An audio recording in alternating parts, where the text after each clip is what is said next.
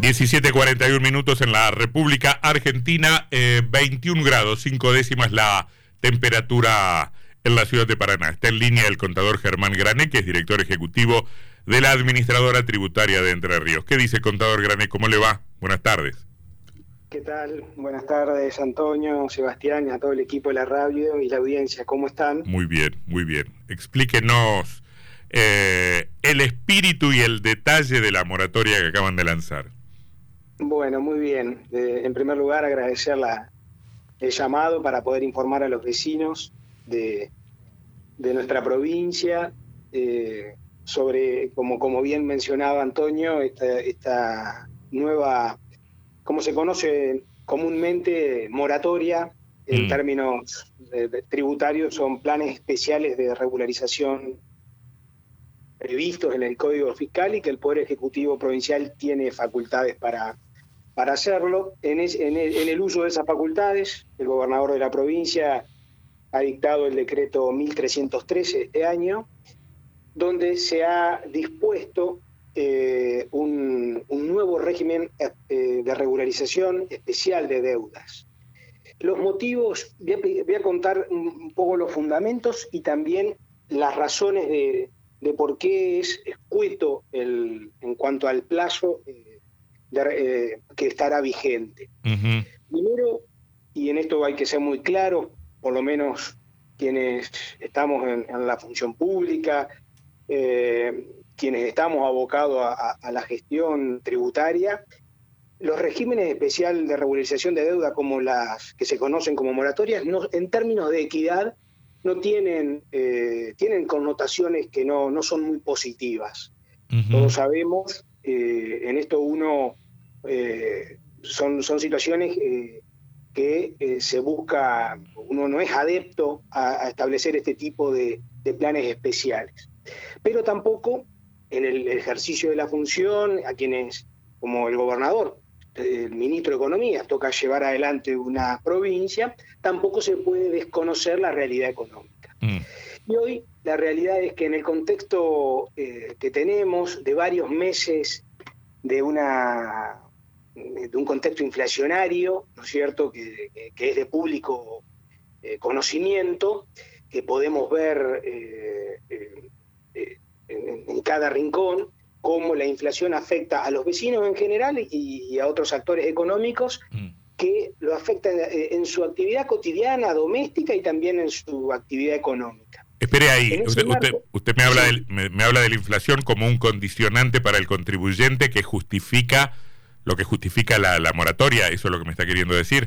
sí, nosotros estamos notando que ha habido en, muchos actores, ¿no? ¿qué es lo que hemos notado en este tiempo? Que muchos actores, esto se ve mucho en las oficinas nuestras y también en, a través del domicilio fiscal, están solicitando planes especiales de regularización. Esto es, Hoy la ley prevé que la TER puede otorgar planes de 12 cuotas, 24 cuotas o hasta 36 cuotas, pero sin ningún tipo de, condonaciones de multas ni intereses. Nosotros estamos viendo a partir de este periodo que ha habido un incremento en la solicitud de planes de 36 cuotas, de 24 cuotas, es decir, el de 12 cuotas, que es el que más usa el ciudadano, el contribuyente, o también los actores económicos, están, ya es, como que no le están, no les están eh, pudiendo atender o satisfacer mm. las necesidades que tiene el vecino o el actor económico. Acá, acá habría que, detenerse, me parece, para, para puntualizar un par de cosas. Efectivamente, la, la, la, la inflación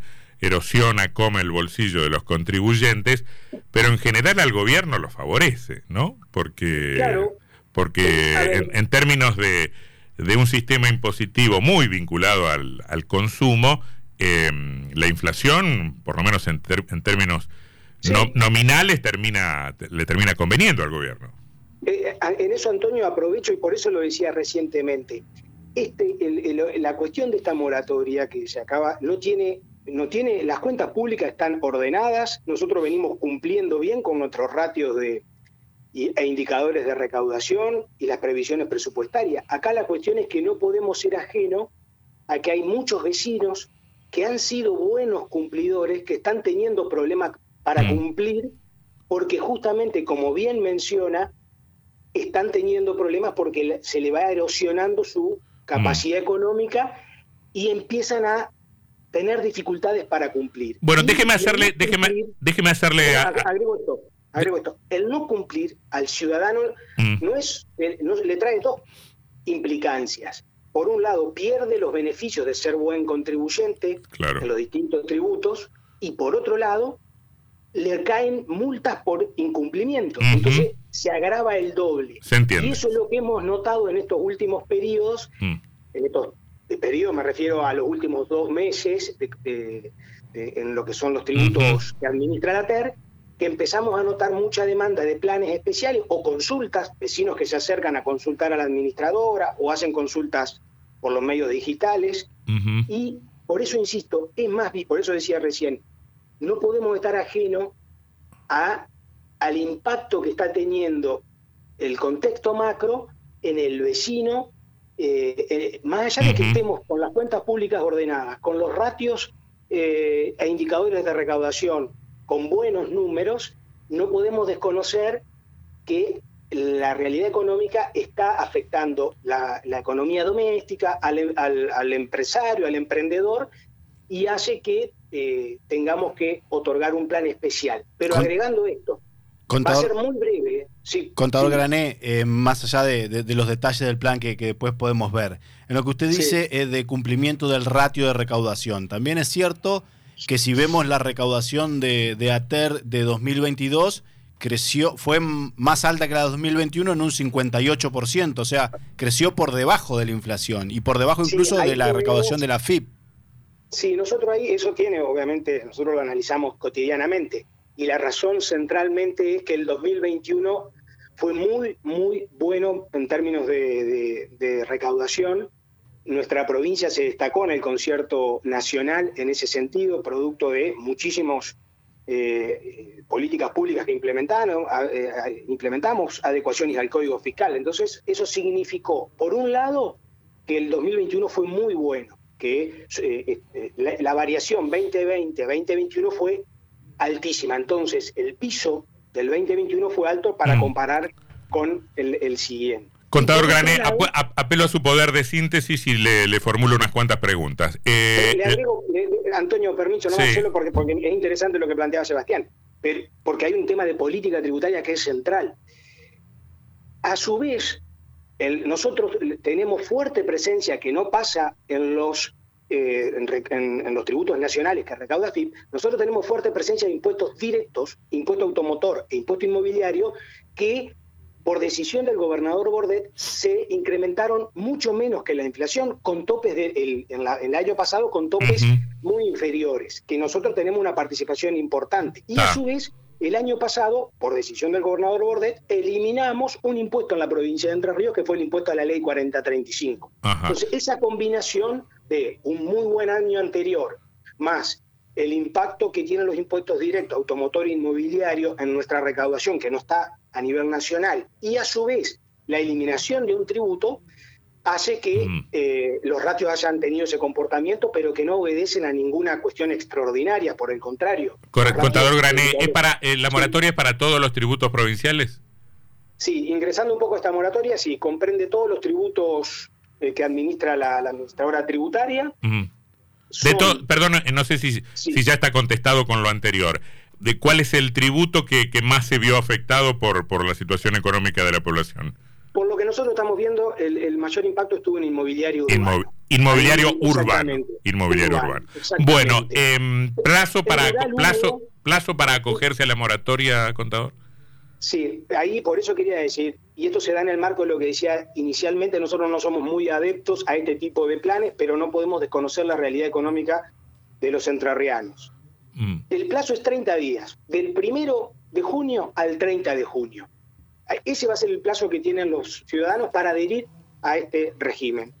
Eh, el régimen es del primero de junio al 30 de junio, máximo. Después se, categorizan en tres tipos de contribuyentes: pequeños contribuyentes, medianos contribuyentes y grandes contribuyentes. La clasificación que está expresamente en el decreto y es muy similar a la que usamos cuando salimos de la pandemia para recomponer la situación de regularidad fiscal. las condiciones son el monto de la deuda, la clasificación de pequeño, grande eh, o mediano son el monto de la deuda y la cantidad de inmuebles o valuaciones fiscales que tienen automotor en inmobiliario. Esa combinación le va a dar al contribuyente si es pequeño, mediano o grande. ¿Esta clasificación en qué incide? Básicamente en las quitas de intereses y multas que va a tener.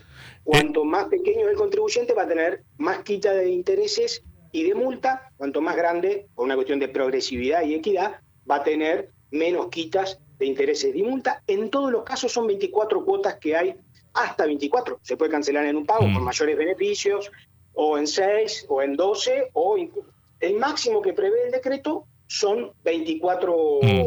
Bien, en el mejor de los escenarios, ¿qué impacto imaginan que, que, tendrá sobre la recaudación de, la TERU? Nosotros, insisto en esto, Antonio, por eso que eh, me pareció muy buena la pregunta suya y poder desarrollarla. Insisto, nosotros no esperamos en esto lo que no esperamos, no, tiene un impacto recaudatorio, por eso por 30 días, eh, las cuentas están ordenadas, los indicadores de recaudación vienen bien, lo que estamos viendo es muchos vecinos que producto del contexto están incumpliendo. Y ese incumplimiento eh, les acarrea perder descuentos que tiene por buen contribuyente y a su vez les caen multas por infracciones por no cumplir. Entonces, ante eso es una medida de tratar de acompañarlos en este contexto para que retomen la senda de buen cumplimiento. Contador. Va a haber un ingreso, pero realmente no mm. entendemos que no va a ser significativo en lo que se refiere al ratio de, recaudación, producto de que, como digo, eh, en general comprende un determinado segmento de, contribuyentes. Contador, saliendo del tema de la moratoria y metiéndolo en el, en el plano político para despedirnos. Eh, está, usted lanzado como precandidato a intendente de Gualeguaychú? ¿Le interesa dar ese salto de la administración pública provincial a, una intendencia o no? A ver, bueno, me encanta esta, esta pregunta, debo ser muy, muy, muy claro en este punto. Primero, yo, yo ya fui eh, funcionario municipal, yo en la gestión de Juanjo Bailo, las dos gestiones que tuvo Juanjo, 2008 eh, la primera 2007-2011 y después luego su reelección 2011-2015, yo fui secretario de gobierno en las dos gestiones de Juanjo. Eh, luego sí me convoca a Gustavo Bordet para que lo acompañe a su gabinete, primero en el Ministerio de Gobierno y luego en ATER. Eh, en lo personal, más no me gusta hablar de, de, precandidaturas, candidaturas. Sí, Sebastián, quiero serle muy claro, lo mismo Antonio y a la audiencia, sí, efectivamente, nosotros desde hace mucho tiempo, si bien nos consideramos jóvenes para la política todavía, eh, nosotros tenemos un equipo que se siente preparado para gobernar Gualeguaychú. Nos hemos, por la, por la experiencia, por la formación, por el conocimiento de la ciudad, de cada rincón, más allá de que a mí me toca estar en Paraná en estos años por acompañando al gobernador Bordet, el equipo eh, que nosotros hemos venido conformando de muchísimas procedencias, profesionales, empresarios, trabajadores, gente vinculada a clubes, a organizaciones de la sociedad civil, que son muy importantes en nuestra ciudad. Eh, todo ese equipo se siente hoy eh, con la experiencia, con la templanza necesaria de, lo que significa gobernar en una intendencia que es desde ya muy intensa. Bien. Nosotros venimos hablando y trabajando, pero por supuesto ya vendrán esos tiempos. Eh, hoy también uno está al frente de un organismo importante cumpliendo esta tarea y el 100% del tiempo está ahí. Desde ya que yo viajo todos los fines de semana a Gualeguaychú, mañana, mañana viernes ya voy a estar viajando. Eh, pero no lo definió todavía. El tiempo político. ¿Cómo, perdón? no lo definió todavía esto. A mí me encantaría, debo ser claro, me encantaría, estamos conversando, estamos, sí, me encantaría poder gobernar Gualeguaychú, me siento, eh, nos sentimos como equipo preparados, eh, que conocemos, en Gualeguaychú la gente ya nos conoce, nuestra vocación siempre de trabajar con mucha seriedad, con mucha responsabilidad, de que cada cosa que hacemos, nuestro grupo lo ha, lo ha afrontado con el mayor de los compromisos y la determinación, con honestidad. Y por supuesto eh, nos sentimos realmente que, con, no solo como digo, en el conocimiento, en la experiencia, sino también luego de años, de algunos años en la municipalidad, algunos años aquí en el gobierno provincial en Paraná, uno también se siente con, con, con la templanza, la solvencia que requiere. Y en ese sentido realmente estamos entusiasmados y nos gustaría eh, poder gobernar la ciudad, obviamente respetando los canales que hay. Nosotros vamos a, a, solicitar que en el marco del peronismo de Gualeguaychú se habiliten las pasos.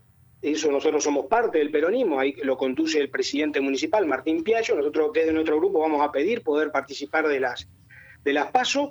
Eh, nosotros venimos acompañando a Beto Val en su candidatura a, gobernador eh, y, en ese sentido, desde ese lugar vamos a pedir con la mayor humildad, pero sí con la mayor seriedad y responsabilidad, poder competir en las pasos y si no se da, eh, bueno, buscaré, se mm. verá. Son tiempos de mucha conversación, por supuesto, estos días que faltan para los cierres. Bueno, le agradecemos muchísimo. Se ha hablado con nosotros el contador Germán Grané, director ejecutivo de la Administradora Tributaria de Entre Ríos, eh, y acaso precandidato intendente de Gualeguaychú. Ha sido usted muy amable, muchas gracias. ¿eh? No, gracias a ustedes, como siempre, muy amable y bueno, a disposición. Que la pase bien. A tres minutos de las seis de la tarde.